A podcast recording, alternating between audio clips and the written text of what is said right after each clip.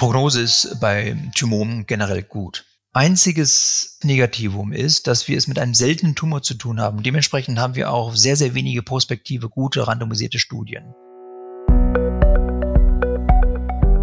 O-Ton Onkologie, der Podcast für MedizinerInnen. Hier wird alles besprochen, was mit Krebs zu tun hat.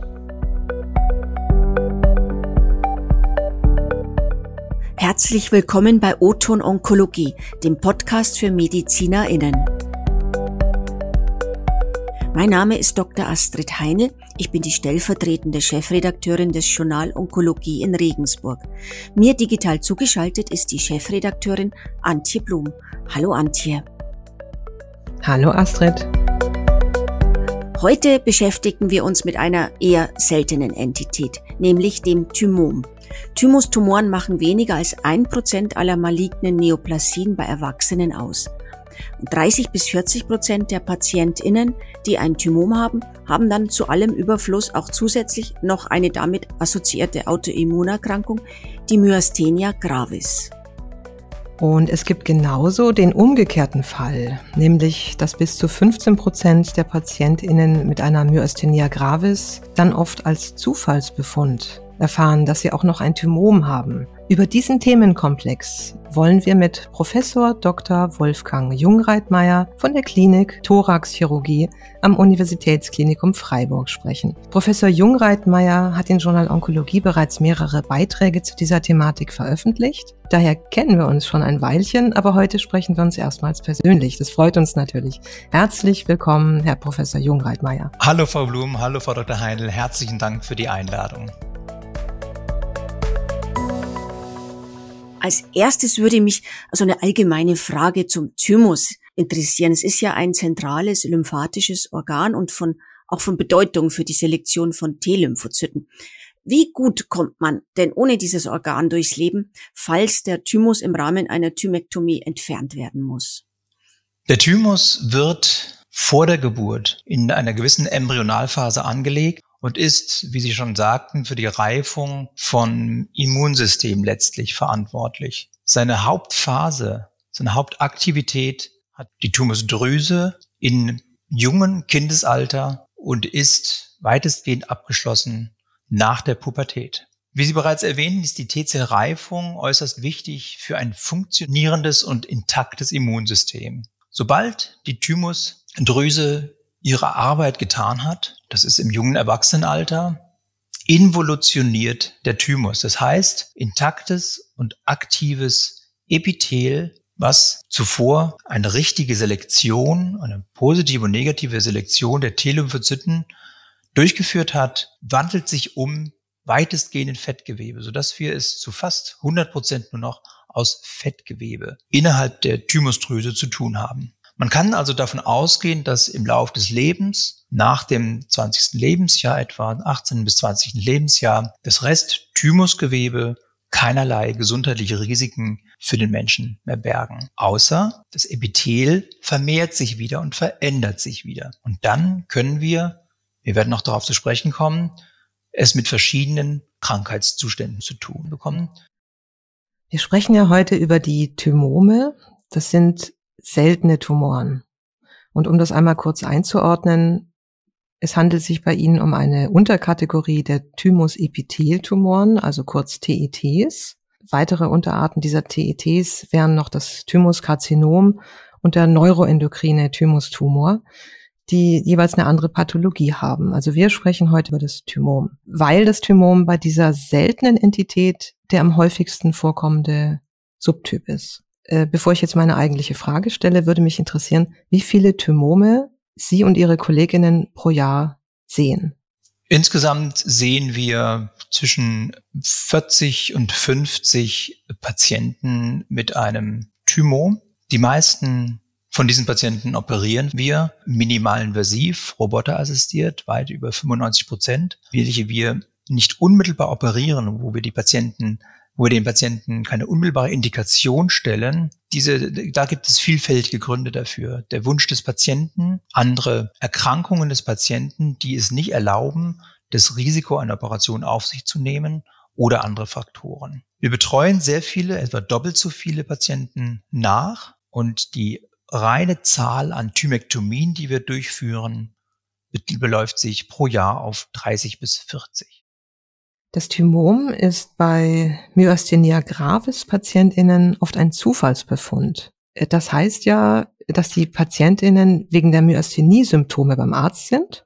Die können ja gravierend sein. Während aber das Thymom offenbar keine expliziten Symptome oder zumindest keine, die sich davon unterscheiden, äh, verursacht. Daher die Frage, ist ein Thymom anfangs oft symptomlos? Ein Thymom, wie ich schon erwähnte, entsteht aus den Epithelzellen des, der Thymusdrüse. Und das Thymom selbst ist am Anfang sehr, sehr klein und verursacht überhaupt keine Symptome. Sobald sich Symptome bemerkbar machen, handelt es sich bereits um eine Raumforderung, die sicher eine kritische Größe bereits erreicht hat. Ich sage jetzt mal einfach eine Mandarinengröße. Dann kann der Patient Symptome entwickeln, wie etwa Druck hinter dem Brustbein, ein möglicherweise auch durch Druck auf benachbarte Gewebe, Strukturen wie die Speiseröhre oder die Luftröhre, zuweilen Luftnot, zuweilen Schluckstörungen, zuweilen auch, wenn da die unmittelbare Nähe zum Herzen besteht, können zuweilen auch Herzrhythmusstörungen auftreten. Aber das häufigste ist doch die Druck und möglicherweise auch ein gewisses Schmerzempfinden. Das sind die Patienten, die einen primär ein Thymom haben. Und wir wissen, dass Patienten, die ein Thymom haben oder eine Veränderung der Thymusdrüse, dass ein gewisser Prozentsatz auch eine Myasthenie entwickelt. Umgekehrt, Patienten, die aufgrund neurologischer Beschwerden eine Myasthenie entwickelt haben und neu diagnostiziert bekommen haben, haben eine Veränderung des Thymus. Das heißt, bei denen liegt zumindest eine Vergrößerung und Vermehrung der Zellen, eine Vergrößerung der Zellen vor oder zuweilen auch ein Thymom. Also der Hauptunterschied besteht darin, dass Patienten mit Myasthenie eine gravierende neurologische Symptomatik haben. Wir kommen später noch darauf zu sprechen.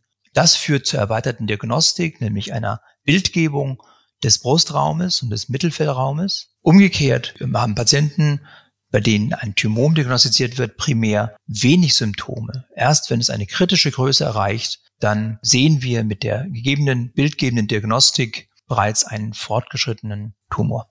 Stichwort äh, Diagnostik. Es wurde ja vorhin schon mal kurz erwähnt, dass Thymome oft nur zufällig, zum Beispiel bei einem Routineröntgen, entdeckt werden. Welche weiterführende Diagnostik erfolgt bei Verdacht auf ein Thymom, da ja auch eine radiologische Unterscheidung zwischen Thymus, Malignom, Hyperplasie, Teratom und so weiter oft schwierig ist? Wie Sie richtig sagten, ist das erste bildgebende Werkzeug sozusagen das Röntgenübersichtsbild des Thorax. Allerdings muss dazu gesagt werden, dass im Röntgenbild auch erst ein Tumor oder eine Raumforderung ab einer bestimmten kritischen Größe gesehen wird. Dann verbreitert sich quasi das Mediastinum auf eine sagen wir, ungewöhnliche Konfiguration und man wird aufmerksam darauf. Ist es noch so klein, nochmal, wie eine Mandarine, zum Beispiel, dann lässt sich das zuweilen nicht erkennen. Dann muss man sich an den Symptomatik des Patienten orientieren, beziehungsweise wenn man mit dem Röntgenbild nicht weiterkommt, ist der State of the Art oder der Standard das Kontrastmittel CT des Thorax. Hat man dieses durchgeführt und erkennt einen, eine gut umschriebene Raumforderung, so reicht in der Regel zumindest dieses bildgebende Mittel. Haben wir es dann aber mit einem Tumor zu tun, der sich nicht klar abgrenzt von benachbarten Strukturen, wo also ein Hinweis darauf besteht, dass dort Teile des Tumors oder der Tumor im Gesamten benachbarte Strukturen, Organe, vor allem auch die großen Gefäße und das Herz, was in der Nähe ist, infiltriert, so ist zuweilen die Indikation für eine Magnetresonanztomographie gegeben. Das gehört zur Primärdiagnostik. Das ist eigentlich ausreichend, um die nächsten Schritte diagnostisch, therapeutisch einzuleiten. Wie wird ein Thymom behandelt? Wird grundsätzlich ein chirurgischer Eingriff durchgeführt oder erfolgt auch eine Orientierung anhand der WHO-Klassifikation, die Thymome in unterschiedliche Grade einteilt? Oder gibt es eine Leitlinie für die Therapie von Thymusepitheltumoren? Es gibt inzwischen verschiedene Einteilungen und Klassifikationen. Und wir sprechen beim Thymom letztlich auch von einem mindestens malignen Tumor und alle Tumore werden nach dem TNM-System eingeteilt. Letztlich entscheidend aber für die Stadienbestimmung und auch für die Therapie ist die WHO-Klassifikation sowie die histologische Klassifizierung mit Hilfe der Masaoka-Koga-Einteilung. Haben wir es mit einem Thymom nun im Stadium 1, das heißt komplett enkapsuliert zu tun, so kann das dieses komplett entfernt werden. Meistens handelt es sich dabei, auch wenn das nicht mit letzter Sicherheit vorher gesagt werden kann, aber meistens handelt es sich dabei um frühes Stadium. Die WHO teilt die Thymome in verschiedene histologische Typen ein. A, früher histologischer Typ, C, Karzinom. Und dazwischen haben wir AB, B1, B2, B3 und da innerhalb dieser Entitäten ist die Histologie unterschiedlich, aber auch die Aggressivität des Tumors. Die Deutsche Krebsgesellschaft hat eine Leitlinie für die Behandlung des Thymoms herausgegeben, die sich mehrheitlich an den Empfehlungen und den Guidelines der International Association of Lung Cancer, der IASL-SLC sowie der ITMIC, der International Thymic Malignancy Interest Group, orientiert. Beide bestimmen und definieren das Masaoka-Stadium als das entscheidende Kriterium für die Therapie. Masaoka-Stadium 1 bedeutet, der Tumor, wie anfangs gedacht, ist enkapsuliert, kann chirurgisch entfernt werden, ohne weitere Therapie. Stadium 2 bedarf der Strahlentherapie, da der Tumor, das Thymom, die Kapsel verlässt und das umgebende Fettgewebe infiltriert. Und ab Stadium 3, 4 kommt in der Regel die multimodale Therapie zum Tragen. Werden denn die Tumome auch zielgerichtet und durch Immuntherapie behandelt? Wenn auch nur wenige, aber einige zielgerichtete Therapieangriffspunkte in der Tat.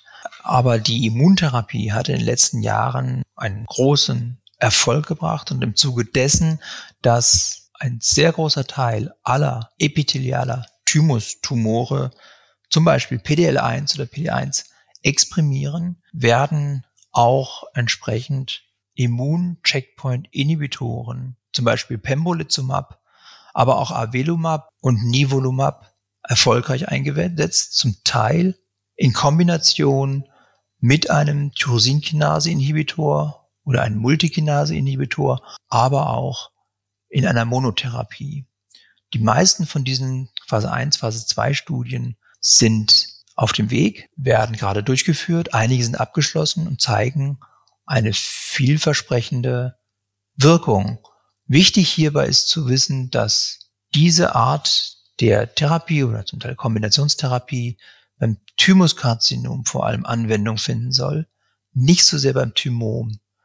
Denn Thymome sind hoch immunogen und sorgen für eine hohe Rate an adversen Events, also an Nebenwirkungen, unter denen die Patienten zum Teil so schwere Nebenwirkungen erlitten haben, dass sie gestorben sind. Daher die Empfehlung, es vor allem nach dem jetzigen Kenntnisstand, es vor allem Patienten mit einem Thymuskarzinom zugute kommen zu lassen und Thymome nur im Rahmen von ausgewählten Fällen oder sozusagen off-label im Rahmen von Tumorbord-Entscheidungen durchzuführen.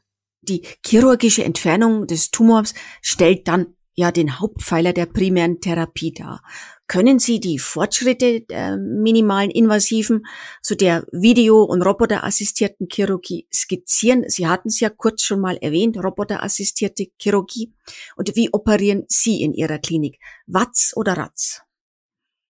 Traditionell, und so hat die Resektion der, der Tumore und Thymusdrüsenentfernung eigentlich begonnen, wurde, wie schon kurz angesprochen, über eine Spaltung des Brustbeins, also eine Sternotomie, eine mediane Sternotomie durchgeführt.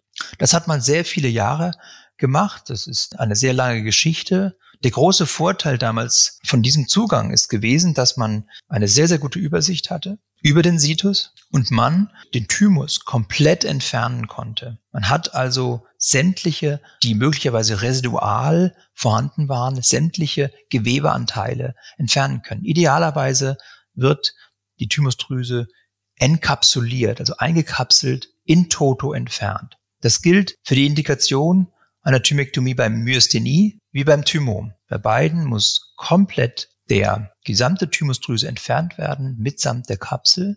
Der Unterschied beim Thymom ist, dass hier noch mindestens Binde- und Fettgewebe aufgrund ektober kleiner Thymusinseln, Drüseninseln vorliegen kann und diese auch mit entfernt werden. Beim Thymom müssen zusätzlich die Lymphknoten entfernt werden.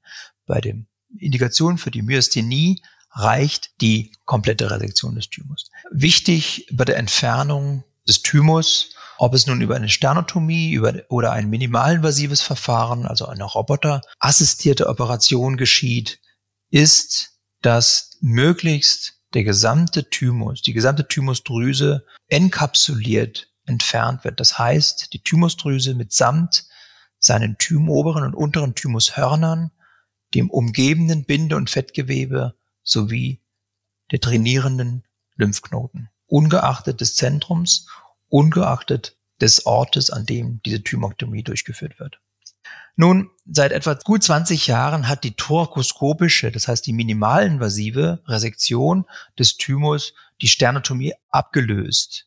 Und seit etwa zehn Jahren steht uns der Roboter zur Verfügung, der letztlich die Thorakoskopie, den thorakoskopischen Eingriff nochmals verfeinert hat. Also er hat zum wesentlichen Vorteil, dass wir die Resektion mit einem intuitiven Technikverfahren durchführen können. Der Roboter leistet uns Hilfe, so viel wir benötigen, dass wir sehr bequem an einer Konsole arbeiten können, operieren können mit beiden Händen in einem dreidimensionalen Feld, mit einem dreidimensionalen Blickfeld und hierdurch über einen minimalinvasiven Zugang ähnlich der thorakoskopischen, des thorakoskopischen Zugangs die Thymusdrüse entfernen können. Wesentliche Vorteile sind für den Patienten geringere Schmerzhaftigkeit, kürzere Hospitationsdauer. Das geht allerdings zu Kosten aufgrund medizinischer Ausgaben und möglicherweise auch zu, auf Kosten einer gerade relevant bei Myasthenie-Patienten vollständigen Entfernung des Thymus. In Zentren, wo eine kritische Zahl an Thymektomien über roboterassistierte Verfahren durchgeführt werden, ist davon auszugehen, dass der Thymus vollständig entfernt wird, also enkapsuliert entfernt wird. So wie bei, damals bei der Sternotomie. Zentren oder Einrichtungen, die das etwas seltener machen, kann es passieren, dass nicht der vollständige Thymus entfernt wird und so eine bestehende Myasthenie weiter besteht oder aber ein Thymom möglicherweise mitsamt des Binde- und Fettgewebes sowie Lymphknoten nicht vollständig entfernt werden. Über die Myasthenia gravis haben wir heute ja schon einiges äh, ja besprochen. Ähm, können Sie aber vielleicht das Krankheitsbild nochmal erläutern und auch, wie sich Myasthenia gravis und Thymom gegenseitig beeinflussen oder wie diese beiden Krankheitsbilder miteinander verknüpft sind. Die Myasthenie leitet sich vom griechischen, von den griechischen Wörtern ab, die für Muskel und für Schwäche stehen. Das ist eine Autoimmunerkrankung, die insgesamt recht selten auftritt. Es betrifft 100 bis 200 Menschen pro Million.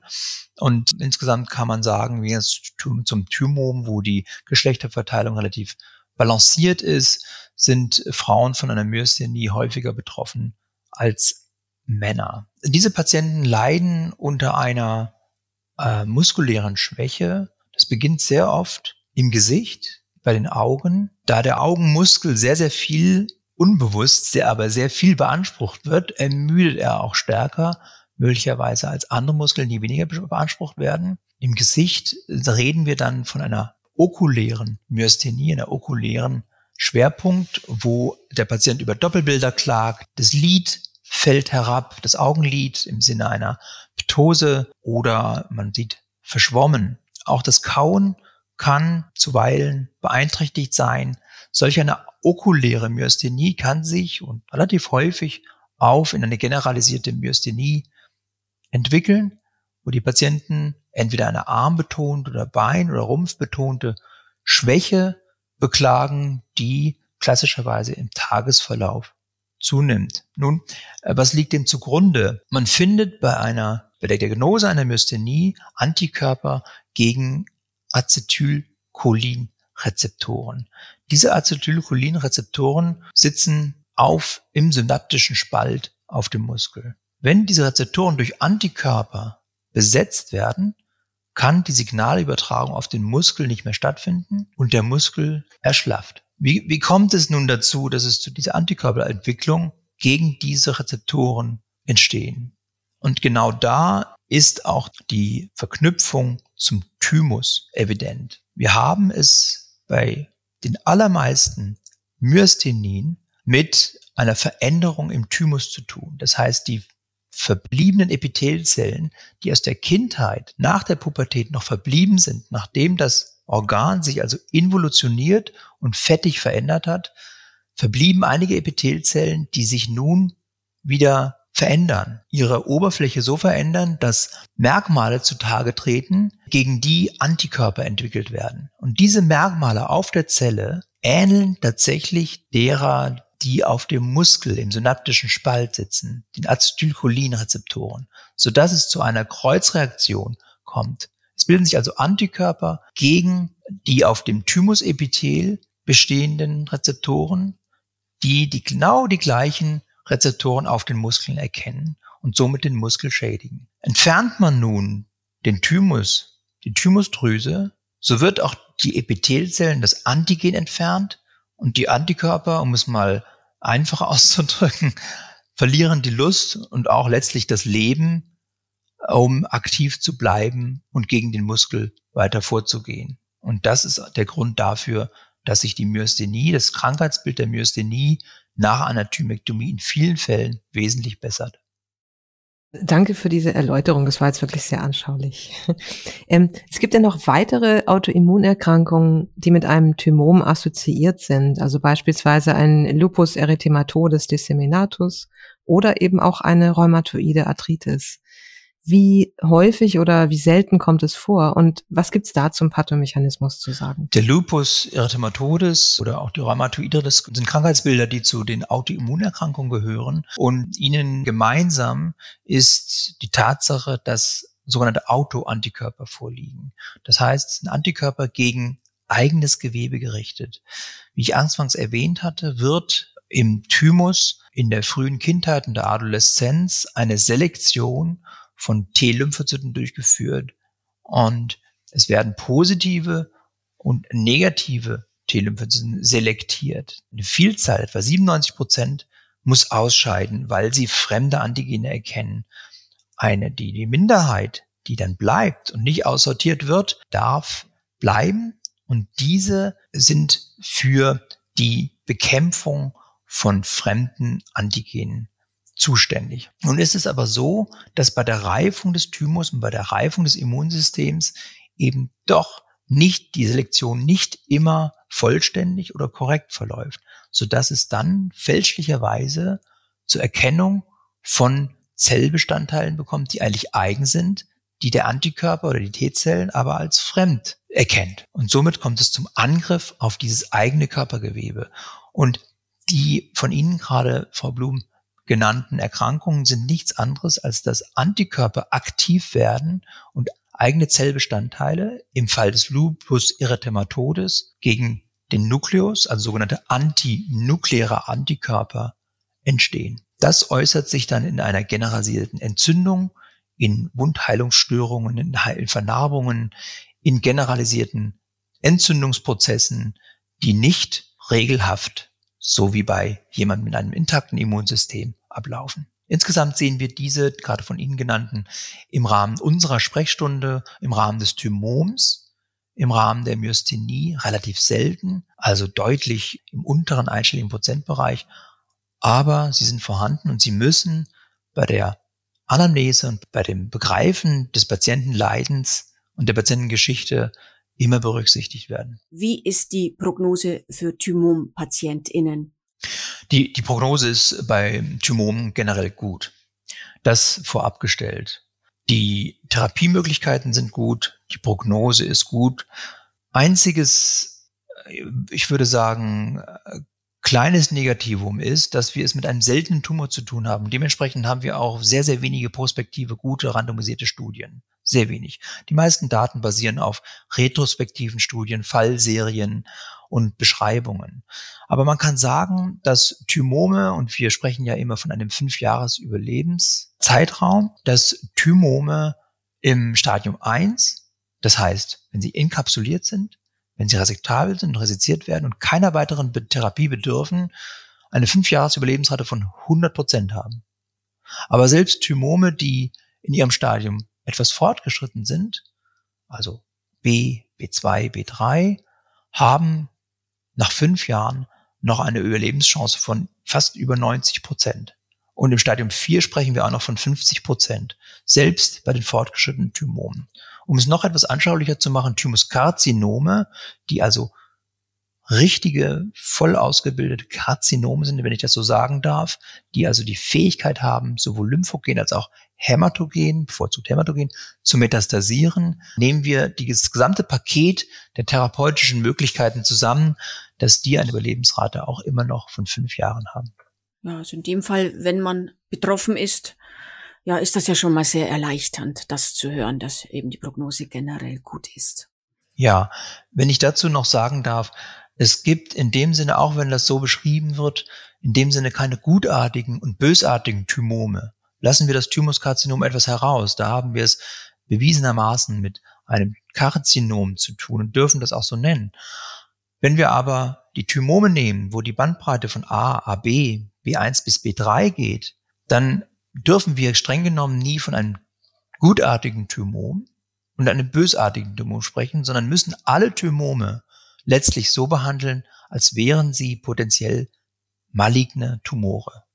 Auch das frühe, das A-Thymom, auch wenn es klein ist. Denn jedes Thymom hat in seiner Entwicklung die Potenz, bis zu einem späten Stadium eines Thymoms, eines B3, zu reifen und damit das maligne Potenzial in sich. Und die Tatsache, dass Sie jetzt 30 Fälle im Jahr behandeln, sprich, das ist ja dann relativ eine, eine Zentrumszahl, oder? Also wenn jemand mit einer seltenen Erkrankung sich an ein Zentrum wendet, ist er natürlich am besten versorgt. Also 30 ist viel. Äh, korrekt. Also wir haben Operationen haben wir 30 bis 40. Wir sehen aber wesentlich mehr, weil wir, weil wir Patienten nachbehandeln. Wir beraten andere, andere Zentren. Also wir sehen tatsächlich mehr Patienten als diese, fast doppelt so viel. Astrid, wenn du jetzt keine Frage mehr hast, dann würde ich meine berühmte Abschlussfrage stellen, bei der du mir normalerweise ins Wort fällst. Diesmal nicht. Versichere ich mich rück. so, Herr Professor Jungreitmeier, ähm, hören Sie denn selbst Podcasts? Und wenn ja, welche? Ich höre zuweilen Podcasts des, der International Society of Heart and Lung Transplantation und auch der International Association um, for Lung Cancer. Noch nicht lange, aber es, äh, es kommen zunehmend sehr interessante Beiträge und ich kann es nur empfehlen. Das ist toll. Dann äh, stellen wir das noch in die Show Notes. Sie sind übrigens der Erste, der jetzt mal so einen fachlichen, fachliche Podcast genannt mhm. hat. Also die meisten nehmen das wohl doch so ein bisschen zur Unterhaltung und zum, zum Runterkommen. Sehr interessant. Vielen Dank, Herr Professor Jungreitmeier, für dieses sehr interessante Gespräch und wir bedanken uns ganz herzlich, dass Sie heute bei uns waren. Bis zum nächsten Mal. Vielen Dank, Frau Blum. Vielen Dank, Frau Dr. Heindl. Bis zum nächsten Mal.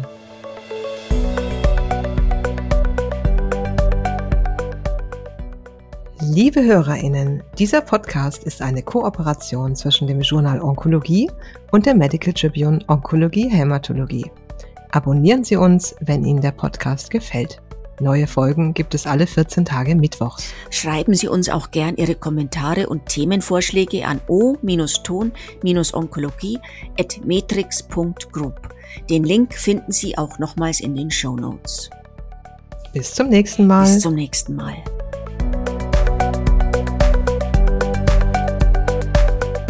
Das war Oton Onkologie, der Podcast für MedizinerInnen.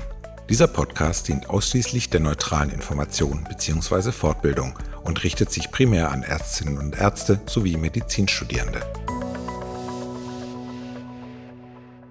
Ein Produkt der Matrix Group. We care for Media Solutions.